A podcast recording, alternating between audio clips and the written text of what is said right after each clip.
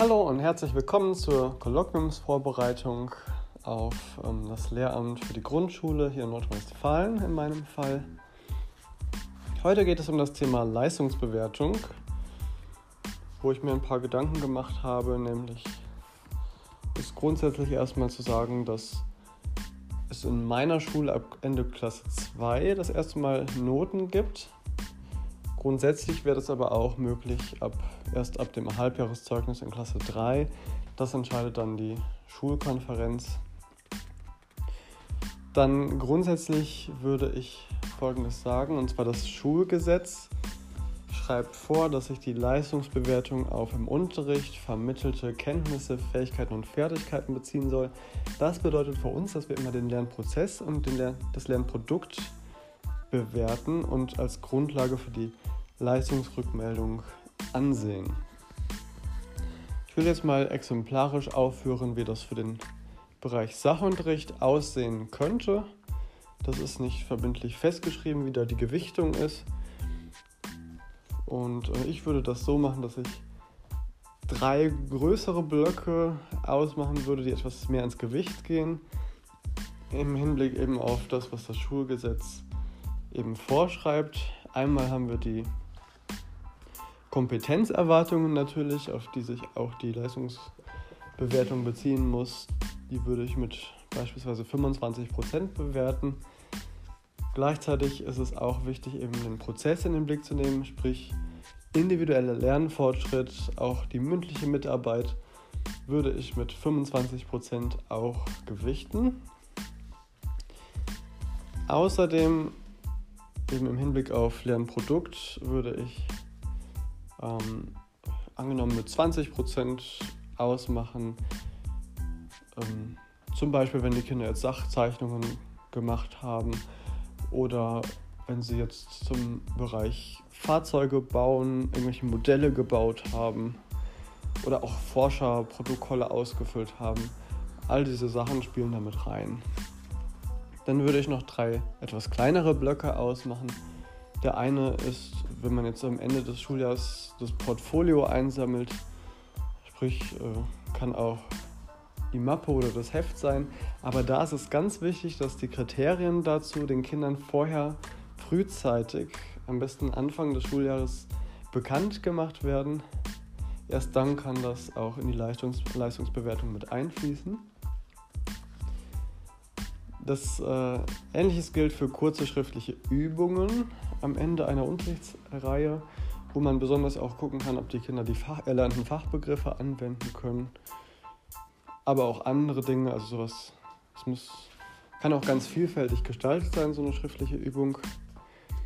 Würde ich aber auch nicht so stark ins Gewicht nehmen, weil der Sachunterricht ja schon handlungsorientiert ausgerichtet ist und das auch schwerpunktmäßig Thema sein sollte. Und darüber hinaus aber auch Präsentationen, wenn jetzt Plakate gestaltet wurden. Oder auch wie sich die Kinder Informationen selbstständig beschaffen können.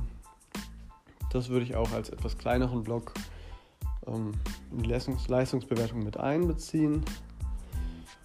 Und es richtet sich natürlich alles immer danach, was alles im, im Laufe des Schuljahres überhaupt behandelt wurde. Also es muss nicht zwingend immer jeder Bereich so gewichtet sein. Also man kann es auch anpassen an daran, wie es wie das Schuljahr eben gelaufen ist. In Deutsch äh, würde ich jetzt einmal auf exemplarisch auf den Bereich Rechtschreiben schauen. An meiner Schule werden in einem Schuljahr, zum Beispiel in Klasse 3 und 4, fünf Rechtschreibarbeiten geschrieben. Mir wäre persönlich dabei sehr wichtig, den Grundwortschatz der eben verbindlich geworden ist, zu berücksichtigen. Aber auch vor allem in den Blick zu nehmen, wie die Kinder die Strategien, die Rechtschreibstrategien nutzen.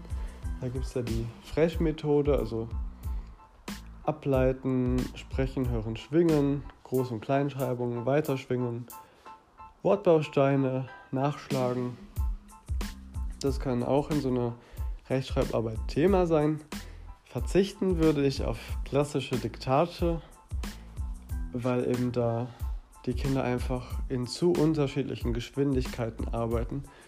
Während die einen gefühlt ewig lang brauchen, sind die anderen schon seit zwei, drei Minuten fertig.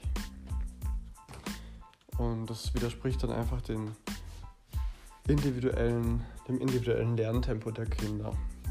Außerdem würde ich sie nicht einsetzen, weil die halt sehr einseitig sind. Äh, wenn man die ganze Woche für dieses Diktat übt, das am Freitag geschrieben wird, das hat mit integrativem Deutschunterricht dann nichts mehr zu tun und ist einfach nur sehr einseitig und nicht so motivierend. Und außerdem weiß ich doch auch, wer schlecht im Rechtschreiben ist. Muss ich dem denn jedes Mal wieder spiegeln, dass er eine 5 hat? Wo bleibt da die Motivation? Das war es auch schon fürs Erste zum Thema Leistungsbewertung. Danke fürs Zuhören und bis zum nächsten Mal.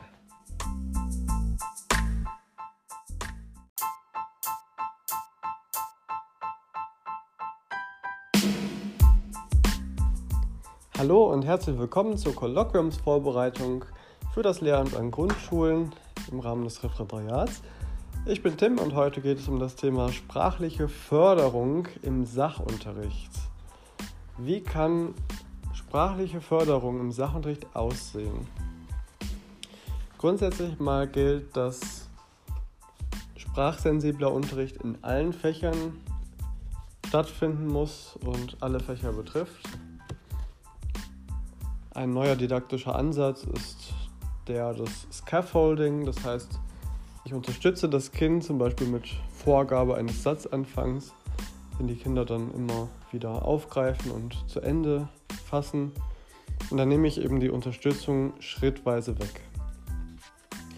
Außerdem ist, wäre es mir ganz wichtig, den Motivationsaspekt einzubeziehen, also den Kindern transparent zu machen, wozu wir eigentlich uns mit der Sprache als Forscher beschäftigen müssen. Inwiefern ist das bedeutsam für uns als Forscher im Sachunterricht?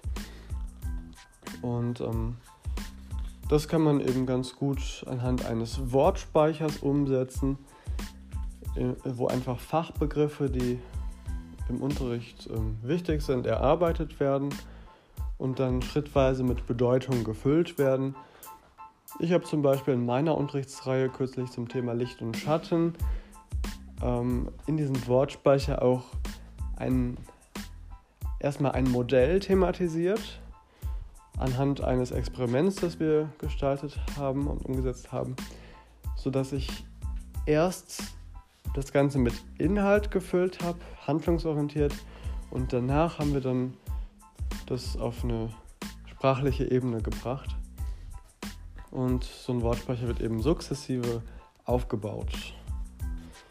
Weitere Möglichkeiten, die auch im Sachunterricht umgesetzt werden können, natürlich für Kinder mit Deutsch als Zweitsprache, dass man Arbeitsblätter so aufbereitet, dass sie zum Beispiel mit einem Bookie-Stift oder einem Anybook Reader halt Arbeitsaufträge scannen können und sich dann eben übersetzen lassen können oder anhören können sodass sie immer wieder die Aussprache üben.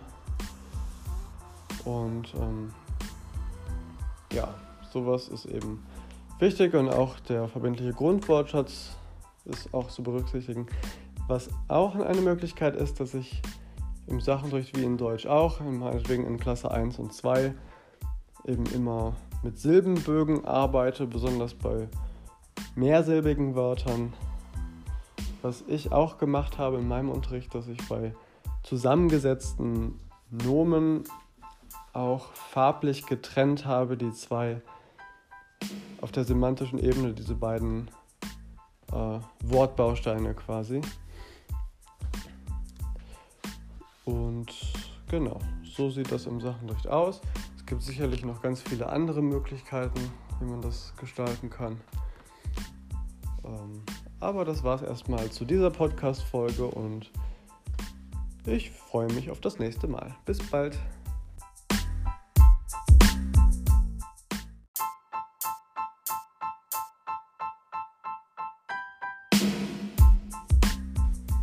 Hallo und herzlich willkommen zum Kolloquium, zur Vorbereitung auf das Kolloquium für das Lehramt an Grundschulen.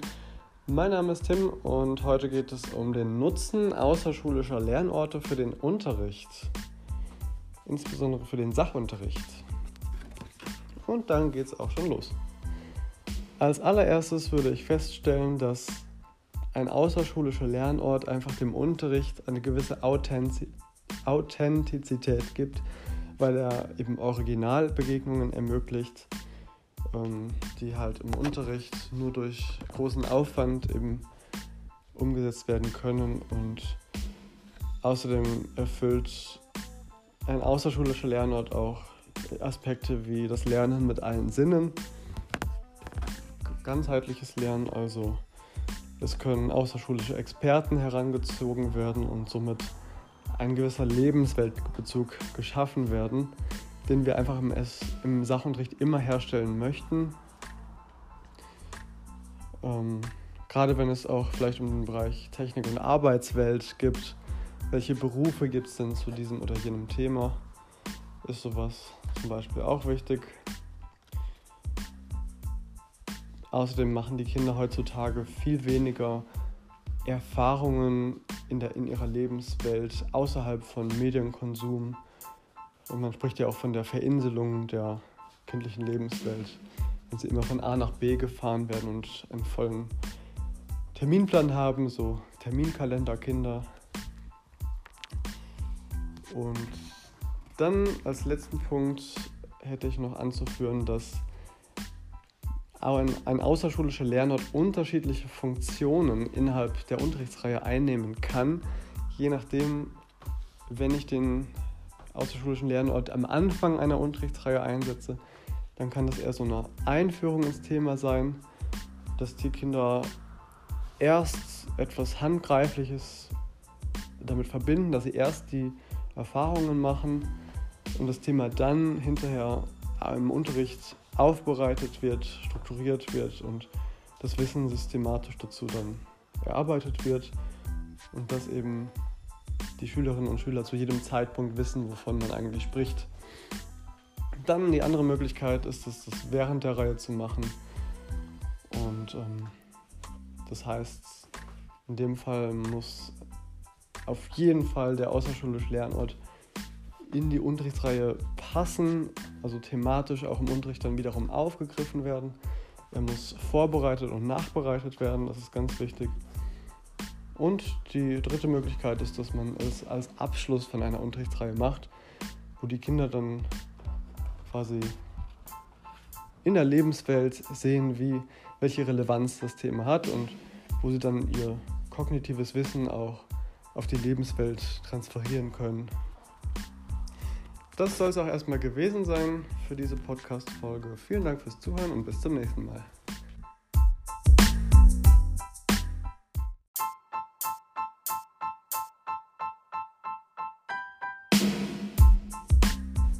Hallo und herzlich willkommen zur neuen Podcast-Folge. Mein Name ist Tim und wir bereiten uns hier auf das Kolloquium vor im Grundschullehramt. Und heute geht es um das Thema Diagnose in Deutsch. Bevor die Kinder in die Schule kommen, nach den Sommerferien in, und in das erste Schuljahr eingeschult werden, geht es für mich zunächst mal in Vorbereitung, ähm, mich mit dem Kindergarten auszutauschen über bestimmte Auffälligkeiten zur Lerngruppe. Je nachdem, wenn die Einverständniserklärung der Eltern vorliegt, kann auch zu einzelnen Kindern schon, können schon Aussagen getroffen werden. Und an vielen Schulen ist es auch üblich, Schuleingangstests durchzuführen, zum Beispiel um die Schulfähigkeit zu überprüfen und daraus gewisse Maßnahmen abzuleiten. Und wenn die Kinder dann in der Schule sind, verschaffe ich mir natürlich erstmal einen Überblick über die Lernvoraussetzungen, indem ich zum Beispiel das leere Blatt einsetze und als erste Schreibprobe analysiere. Es gibt darüber hinaus grundsätzlich erstmal zu sagen, dass es standardisierte und nicht standardisierte Tests gibt. Im ersten Schuljahr sind vor allem Bild-Wort-Tests gut einsetzbar, wo dann Kriterien gelten, was die Kinder für Kompetenzen bis zum so und so vierten Monat erworben haben sollten. Bis zu den Herbstferien zum Beispiel sollte man in den Blick nehmen, ob das Kind eben Buchstaben schreibt, die eine Beziehung zum Wort haben. und nicht irgendwelche Zeichen, Hieroglyphen oder so. Dann bis zu den Weihnachtsferien sind die Mindestanforderungen, dass die Grundlagen der Graphem-Phonemen-Korrespondenz geschaffen worden sind und von den Kindern einigermaßen schon beherrscht werden. Die vollständige Verschriftung der Wörter wird allerdings erst zu den Osterferien erwartet. Und erste Einsicht in Rechtschreibregeln werden dann vor den Sommerferien erwartet. Kurz zu den Bild-Wort-Tests. Ganz einfach, die Kinder bekommen Bilder und sollen dazu die Wörter so aufschreiben, wie sie sie mit der Anlauttabelle schreiben würden. Dann ab Ende der Klasse 1 kann man auch Stolperwörter-Lesetests einsetzen, wo die Kinder dann einen ganzen Satz lesen müssen und immer einzelne Wörter identifizieren, die eben keinen Sinn machen in dem Satz und dann eben durchstreichen. Da geht es also tatsächlich schon um Lesestrategien und Strategien zur Texterschließung. Und darüber hinaus gibt es noch standardisierte Verfahren, wie zum Beispiel die Hamburger Schreibprobe. Ähm, nicht zu vergessen bei allem ist aber auch, dass es äh, zu jeder Zeit Beobachtungsbögen, dass man die einsetzen sollte, um eben auch prozessorientiert bewerten zu können und diagnostizieren zu können. Das soll es auch erstmal gewesen sein. Bis zum nächsten Mal. Ciao.